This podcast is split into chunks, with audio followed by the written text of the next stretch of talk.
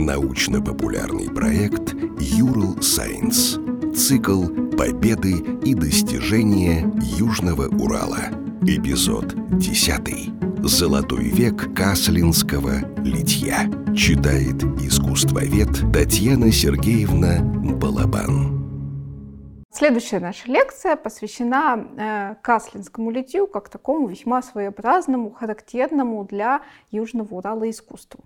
Вообще Каслинский, как он изначально назывался, э, чугунолитейный железоделательный завод, как и многие другие э, подобные заводы на Южном Урале и на Урале вообще, появился еще в XVIII веке, в середине, в 1747 году.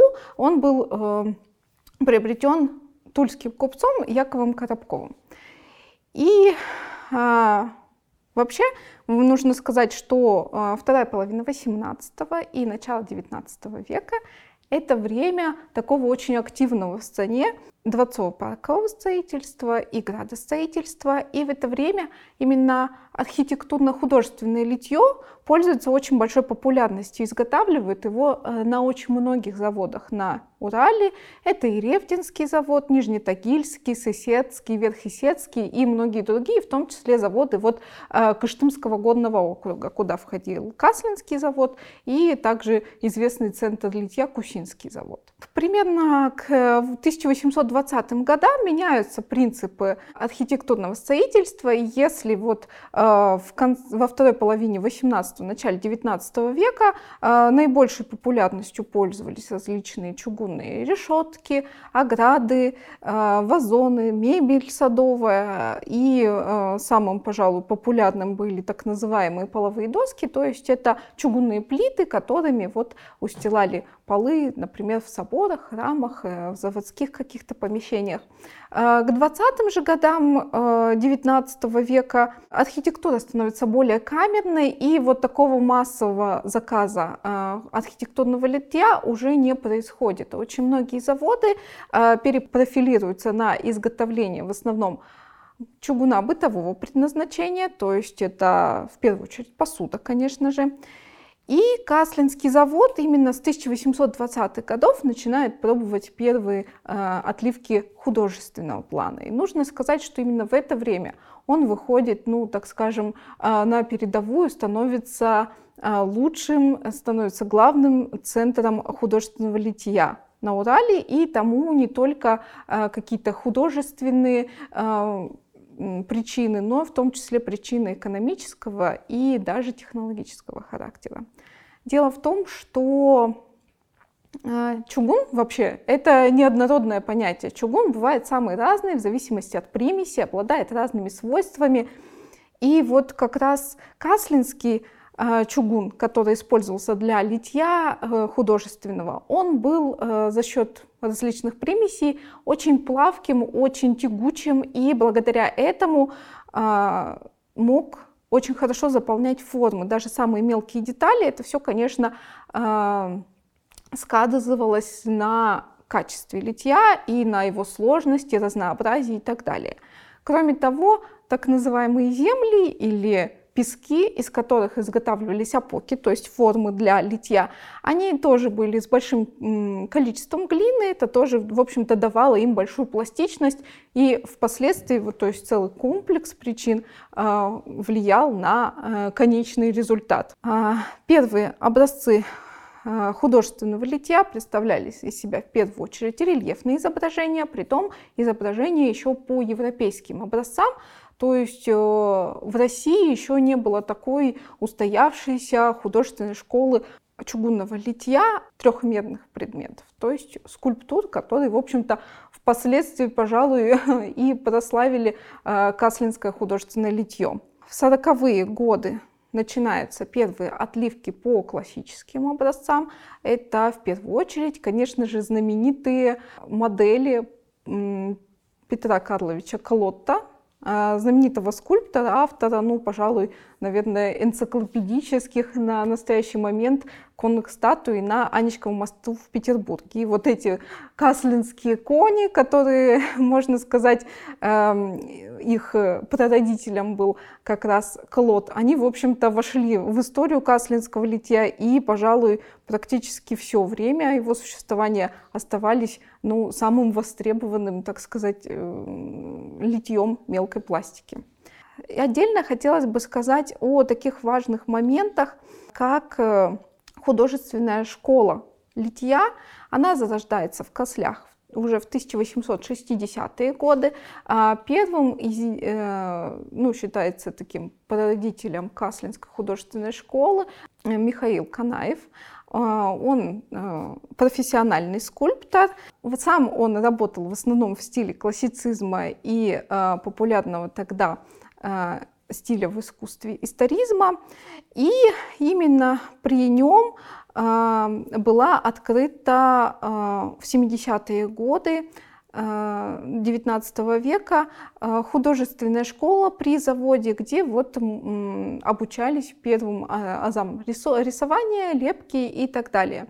Кроме того, обучали там формовки, потому что модели это, конечно, хорошо, но очень важным является и э, обработка изделия после отливки. То есть формовщики, чеканщики, они такие же полноценные, так скажем, э, участники процесса, как и скульптор, художник, который создает модель э, для последующего тиражирования. Вторым э, таким довольно известным художником, э, скульптором э, Каслинского завода был приехавший в Касли в 1884 году э, Николай Романович Бах. Э, он также продолжает традиции школы, э, продолжает вести занятия в школе худо- для будущих литейщиков и работников завода. Но и кроме того, именно он привозит на Урал модели не только, а, работ не только его отца, тоже известного скульптора Романа Ивановича Баха, но и также и Евгения Лансере, а, э, также Николая Либериха и других Э, художников, скульпторов э, такого классического направления. И вот как раз работы по их моделям, в общем-то, на Каслинском заводе выпускаются до сих пор. Конечно же, Каслинский завод, э, ну вот его литье очень высокого качества, очень высоких художественных в том числе достоинств, оно, конечно, не могло, так скажем, Э, не быть замеченным не только в России, но и в мировом сообществе. И э, Каслинское художественное литье начинает с 1860-х годов участвовать в самых разнообразных выставках художественно-промышленных.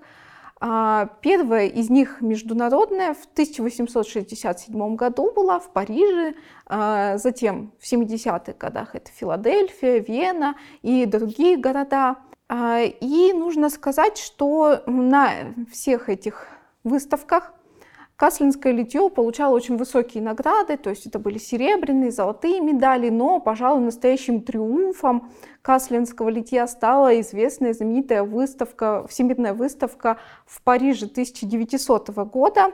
Именно на этой выставке был представлен э, архитектурно-художественный э, проект Каслинский павильон знаменитый, который сейчас хранится в Екатеринбургском музее изобразительных искусств. Э, на самом деле Каслинский павильон э, был не первым опытом у уральских литейщиков.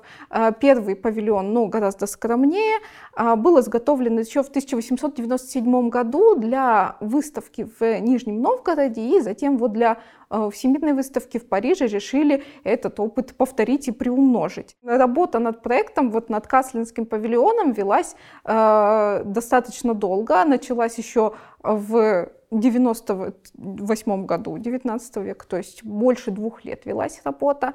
И был создан целый большой проект по э, его э, транспортировке и для того, чтобы доставить его из Э, Кослей в Париж, и это был очень дорогостоящий проект. Он э, обошелся в итоге э, заводу в 123 тысячи рублей.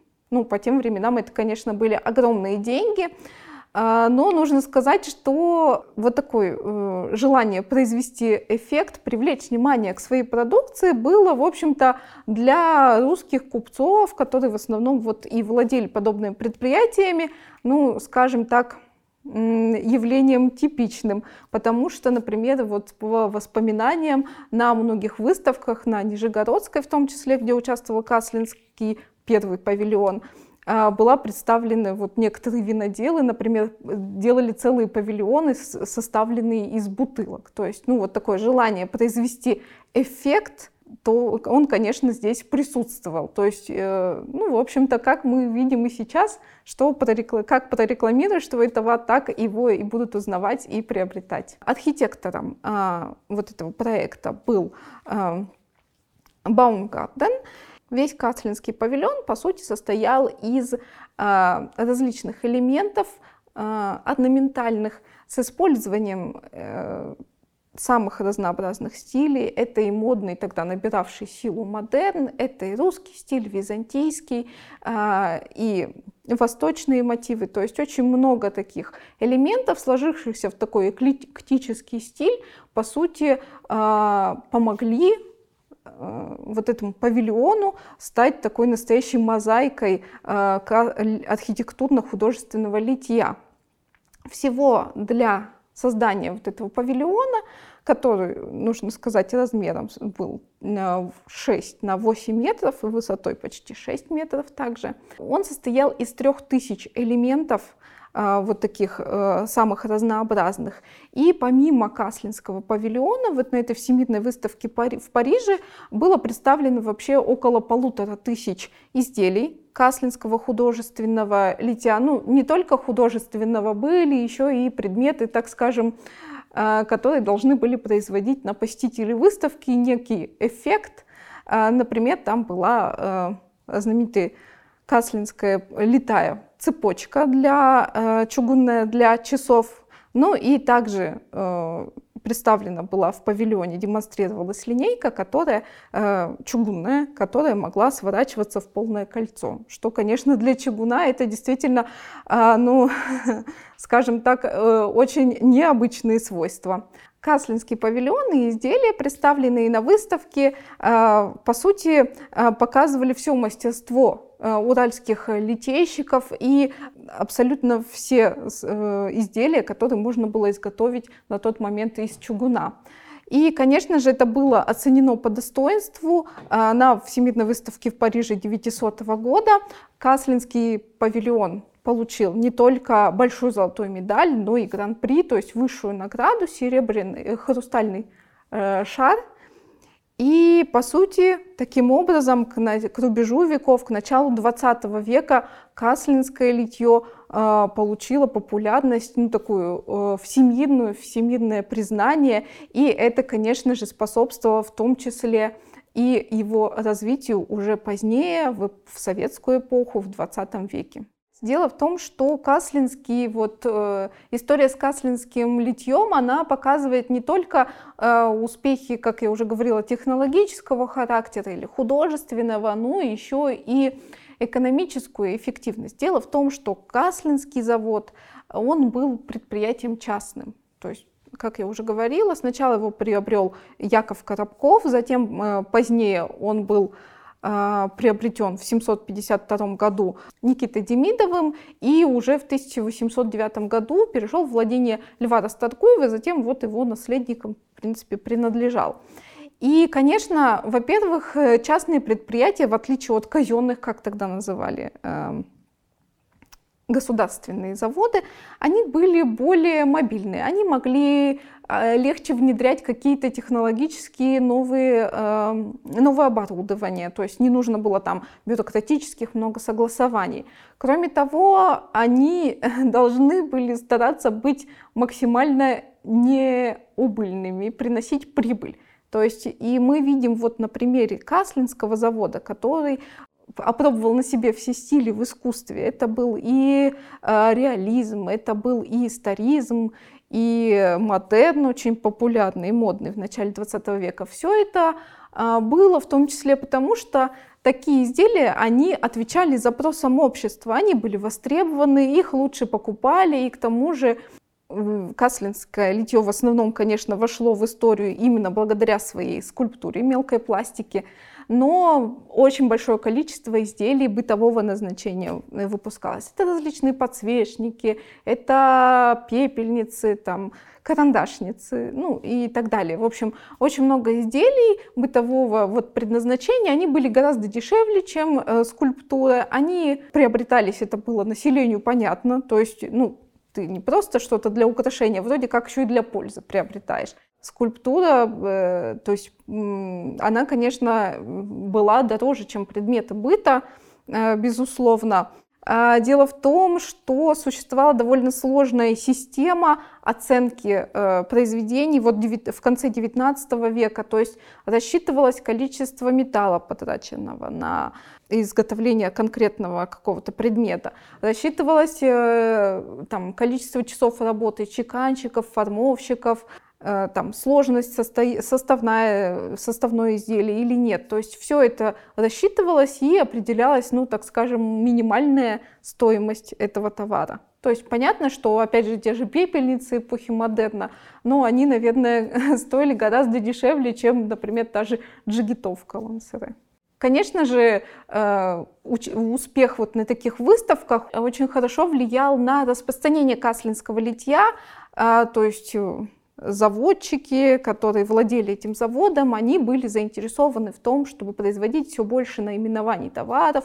Э, кроме того, Каслинский завод, пожалуй, один из немногих вообще в России в конце XIX века отпускал товары не по заказу, а продавал через магазины, э, потом по системе комиссионерства. У них были свои каталоги, прескуранты, по которым можно было что-то выбрать для себя и заказать на завод по там, предоплате половины стоимости. То есть все это было вот такое э, действительно, как это, рыночные отношения здесь были задействованы и э, весьма успешные. То есть мы говорили о Златоустовской гравюре, с ней такого не было, потому что это был э, оружейный завод, он был казенным, и, соответственно, э, все вот эти внедрения экономические и технологические, они все шли гораздо с меньшим желанием со стороны государства, со стороны э, управляющих завода, и поэтому э, только вот, пожалуй, к 20 веку, в 20 веке златоустовские изделия, они стали изделиями, ну, так скажем, массового характера, то этого такого не было. Ну, вот если сравнивать там э, объемы производства Каслинского завода и Златоустовского. Вот такая триумфальная победа э, Каслинского художественного литья на Всемирной выставке в Париже, она, в общем-то, прославила вот такой художественный уральский чугун не только в России, но и во всем мире. То есть Каслинское художественное литье благодаря этому в том числе приобрело, ну, так скажем, мировую известность, мировое признание. Подкаст подготовили креативные индустрии Урала при поддержке Федерального агентства по делам молодежи.